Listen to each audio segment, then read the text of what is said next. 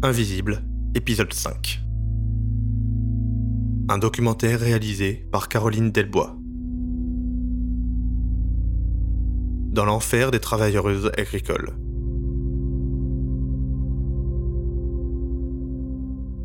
Avec le coronavirus, les frontières sont fermées. Il n'y a plus de main-d'œuvre étrangère, qu'elle vienne d'Espagne, du Portugal, de Pologne, du Maghreb ou d'ailleurs, pour venir ramasser, je ne sais pas moi, ramasser des salades.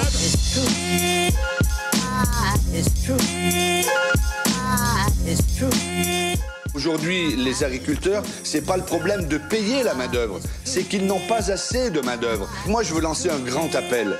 Un grand appel à l'armée de l'ombre. Un grand appel aux femmes et aux hommes qui aujourd'hui ne travaillent pas. Rejoignez la grande armée de l'agriculture française. Allons dans les champs, faisons ensemble un acte citoyen. Non, c'est des étrangers qui travaillent avec moi, pas des Français. On ne peut pas parler, on était invisible, personne ne regarde. On n'est pas dans le respect des personnes, on est dans le mépris. Au début du confinement, le ministre de l'Agriculture, Didier Guillaume, appelait les Français sans activité ou au chômage partiel à travailler dans les champs pour pallier au manque de main-d'œuvre agricole et éviter une pénurie alimentaire à cause de la fermeture des frontières. Chaque année, environ 11 000 ouvriers agricoles étrangers saisonniers viennent travailler dans le seul département des Bouches-du-Rhône. Ces travailleurs migrants, en provenance d'Amérique du Sud, d'Afrique du Nord et subsaharienne, constituent une part de plus en plus importante de la main-d'œuvre agricole française. Et pourtant, on ne les voit pas. Pour comprendre cette invisibilité et ses conséquences sur les conditions de travail et de vie des ouvriers agricoles migrants, je suis allée cet été à leur rencontre dans le sud de la France. J'ai également tendu mon micro à Frédéric Decos, chercheur au CNRS, spécialisé sur la question du travail des migrants dans l'agriculture saisonnière. Quand on parle de pénurie de main-d'œuvre, on se pose pas la question de pourquoi il y aurait éventuellement une pénurie de main-d'œuvre. L'image d'un travail euh, bucolique, sympa, près de la terre, et évidemment à des années-lumière de la réalité du travail dans les exploitations intensives. Le travail agricole, c'est un travail euh, très physique, qui est mal payé, qui est un travail risqué. On a les indices d'accidents graves les plus importants. Le meilleur exemple de ça, c'est en fait de, de, voir que le mécanisme mis en place par le gouvernement pour recruter de la main-d'œuvre locale a très très mal fonctionné, parce que les exploitants agricoles n'étaient pas satisfaits de la main-d'œuvre qui a été recrutée par ce biais. Il faut bien comprendre qu'en saison, vous faites euh, vous faites des mois qui peuvent arriver à 300, 350 heures. Quoi. Ça veut dire que vous bossez 12 euh, heures par jour, 6 à 7 jours sur 7. C'est ça le rythme de travail en saison. Moi, je m'appelle Baha Sako. Moi, je suis malien. J'ai 32 ans. Je suis venu ici le 26 avril 2020. C'est des étrangers qui travaillent avec moi, des immigrants. Je crois que les Français ne veulent pas travailler euh, à l'agriculture. Moi, j'ai travaillé avec des Français qui, une fois qu'ils ont fini de 15 jours de son contrat, ils ont arrêté net. Les conditions de travail, un Français ne peut pas les supporter. Si un Français demande un pause, moi, je suis pas comme, euh, comme vous. Moi, je prends ma pause. C'est mon droit, c'est la loi. Nous, non, on n'a pas le droit de dire ça. Si on, a, si on dit ça, on est viré. Pour ça, on est mieux. Parce que nous, on parle pas. Parce que nous, on continue à travailler comme des machines.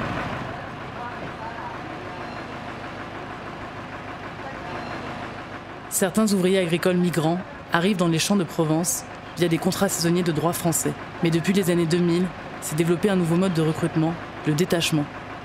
Ce système permet à des entreprises de travail temporaire basées en Espagne d'envoyer ses ouvriers agricoles dans les exploitations en France.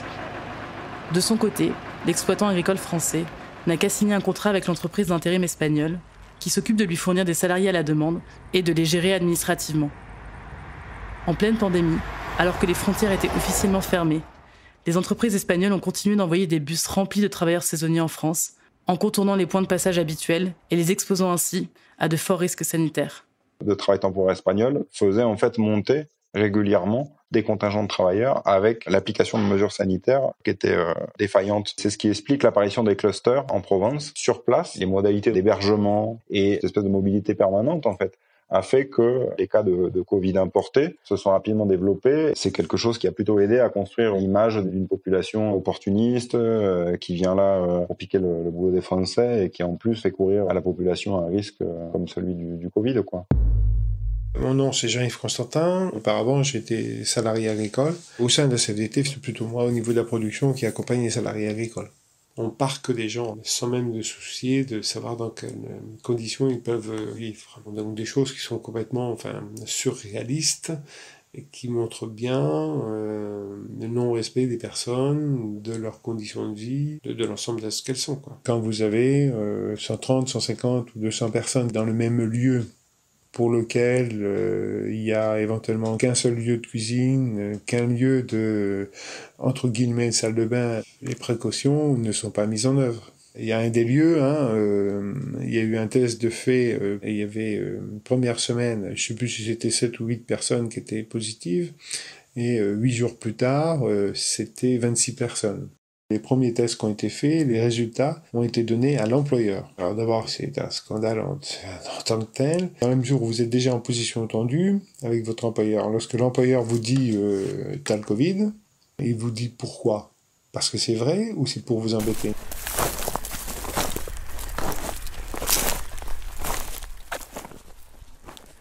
Une fois une mission agricole terminée, certains travailleurs sont envoyés dans des lieux de transition en attente de leur prochain placement.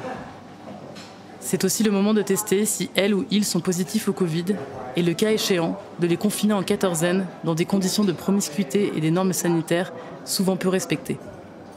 Parmi ces lieux, on retrouve le mât de la Trésorière, une bâtisse isolée en pleine campagne camarguaise, appartenant à Terra Fecundis, considérée comme insalubre par la préfecture des Bouches-du-Rhône. Si c'est fini, il va être envoyé ici. Nous sommes là pour attendre dans leur, dans appel prends les champs pour faire la test. Ça a été bien fait. Donc je n'ai rien, je continue mon travail. Les intérimaires sont des gens qui n'étaient pas tous des ouvriers agricoles avant de venir en France. La possibilité de venir travailler via les entreprises de travail temporaire en France, c'est pour eux aussi la découverte du travail agricole. C'est pas neutre en termes d'acceptation des conditions qui sont imposées ici où les gens sont là pour accumuler du salaire et accumuler du travail. Il y a une sorte de consentement au fait de travailler beaucoup. Clairement, le deal, c'est je gagne un peu plus et j'accepte ce qui m'est proposé. Ça veut dire à la fois accepter des conditions de travail dégradées et un certain nombre de pratiques illégales des entreprises, comme par exemple le fait de ne pas déclarer l'ensemble des heures réalisées, parce que en fait la profitabilité du système du détachement repose en grande partie sur la sous-déclaration massive des heures de travail réalisées. Quand vous réalisez 300 euh, heures par mois et qu'on vous en déclare que 150 vous savez euh, que euh, vous n'aurez pas une retraite qui sera à la hauteur de ce que vous avez travaillé. Moi, j'appelle à Max. J'ai 38 ans. Je travaille pour Trafocondi. C'est eux qui, m'ont envoyé ici. J'ai quitté le Sénégal parce que le Sénégal, c'est un peu dur. Il n'y a pas de travail. Arrivé en Espagne en 2006. À l'époque, j'ai travaillé dans la construction. Premièrement, j'ai travaillé avec des passecs. C'est très dur et s'il y a beaucoup de kilos, le premier jour, moi je disais, sûrement je ne peux pas continuer. Mais deux jours après, je ne sentis rien, je travaille, je gagne 1200. Ça va. Pour l'ensemble des, euh, des, travailleurs migrants, les conditions de travail, les conditions d'emploi, les conditions de rémunération sont en deçà des minimums légaux. Après, euh, évidemment qu'il y a euh, des grosses différences en fonction à la fois des boîtes d'intérim et à la fois des exploitations dans lesquelles tu travailles. On a des niveaux de dépendance de la main-d'œuvre à l'employeur qui sont très forts aussi, ce qui fait que au niveau du discours médiatique ou du sens commun, on puisse parler d'esclavage ou de servitude. Moi, je m'appelle Telal Yasmina. J'ai maintenant 38 ans. Je suis de normalement d'origine de Tanger. Euh, j'étais contactée par un ami qui m'a dit qu'il y a une société qui recrute les gens euh, sur le territoire français avec de logement, de transport, euh, tout payé. Pendant un an, ils ont besoin des filles.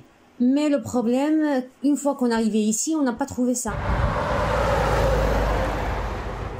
Pour moi, le problème, c'est pas des sociétés espagnoles. Pour moi, le problème, c'est des sociétés françaises qu'ils ont accepté ça. Des contrats marqués de lundi à, vendredi, qu'ils nous faisaient travailler de dimanche, on n'avait pas le droit de la pause. Des accidents de travail qu'ils n'ont pas déclarés. J'ai fait un accident de travail. J'ai vu des filles pleurant parce qu'elles n'étaient pas bien payées, parce qu'elles n'étaient pas logées et dormaient dans la rue. On a travaillé à Saint-Martin-de-Croix dans la fraise. Et ma collègue, elle a perdu la conscience deux fois parce qu'elle était 60 degrés de, le, Il n'avait pas le droit de boire de l'eau. Il n'avait pas le droit de manger de 6 heures du matin jusqu'à 1 heure de l'après-midi. Un détachement, ça veut dire une personne, elle faut respecter la loi de pays d'accueil. Personne n'a respecté cette, euh, personne, ni les sociétés françaises, ni les sociétés espagnoles. On est des, comme des pièces détachées. C'est mieux dire ça que de travailler à détacher. J'étais harcelée, j'étais touchée, ils m'ont sorti 20 personnes pour nous agresser parce qu'on a dit Ah non, non, vous trompez, nous on n'est pas des putes. Et excusez-moi, nous, non, on, on est venu pour travailler. On était touchés, embrassés, devant de toutes les patrons françaises. Et tout le monde rigole.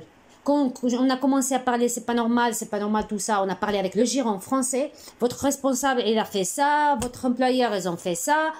Qu'est-ce qu'il a fait le patron français? Il a appelé à la société espagnole, elle a dit, vous arrêtez cette fille. On était virés.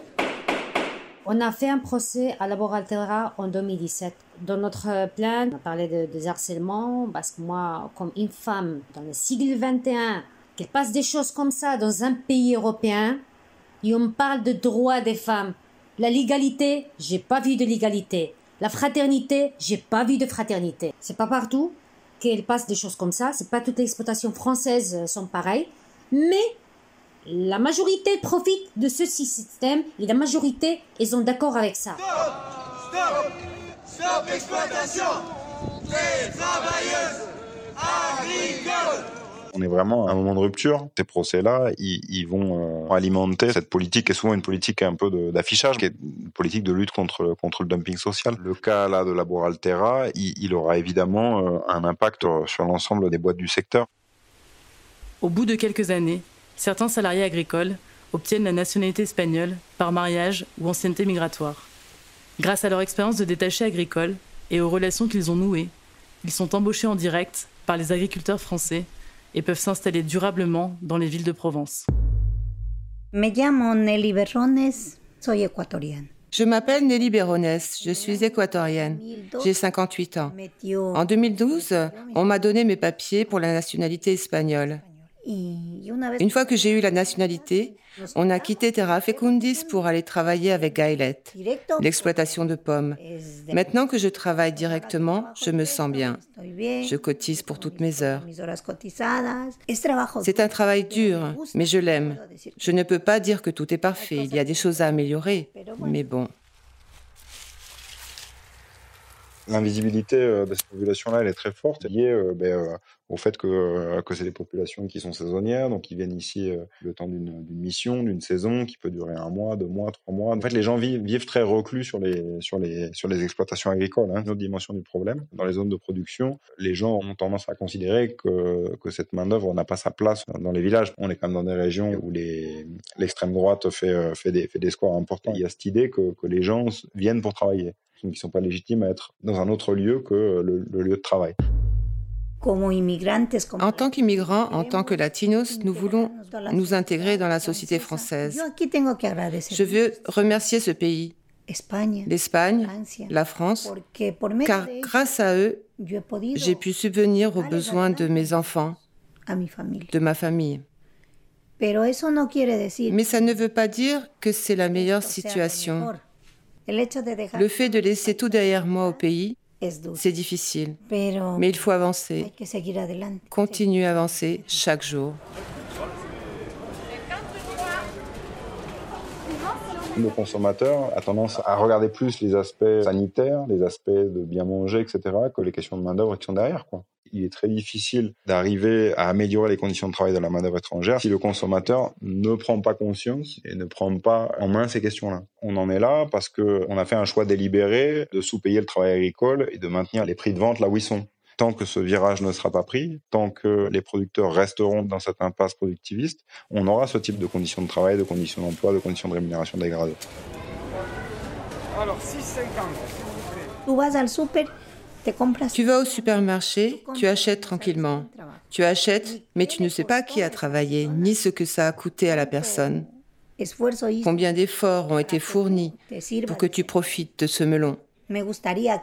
J'aimerais qu'on prenne plus en considération les personnes qui travaillent dans les champs, qu'on nous regarde mieux, parce que tout ce qui se passe dans les champs est invisible. Euh, si j'habite euh, en cœur de Marseille ou au cœur de, Paris, effectivement, c'est logique que je vois pas les ouvriers agricoles. Euh, mais si je ne vois pas le travail fait par la femme de ménage ou par la caissière ou par je sais pas qui qui est autour de moi, ça veut dire que j'ai les yeux fermés, que j'ignore une partie de la population. Dans ma proximité géographique, est-ce que j'ai les yeux ouverts sur ce qui se passe? Le média est indépendant des puissances financières et n'existe que grâce à vos dons soutenez-nous sur lemediatv.fr. Et pour ne rien rater de nos contenus, abonnez-vous à nos podcasts.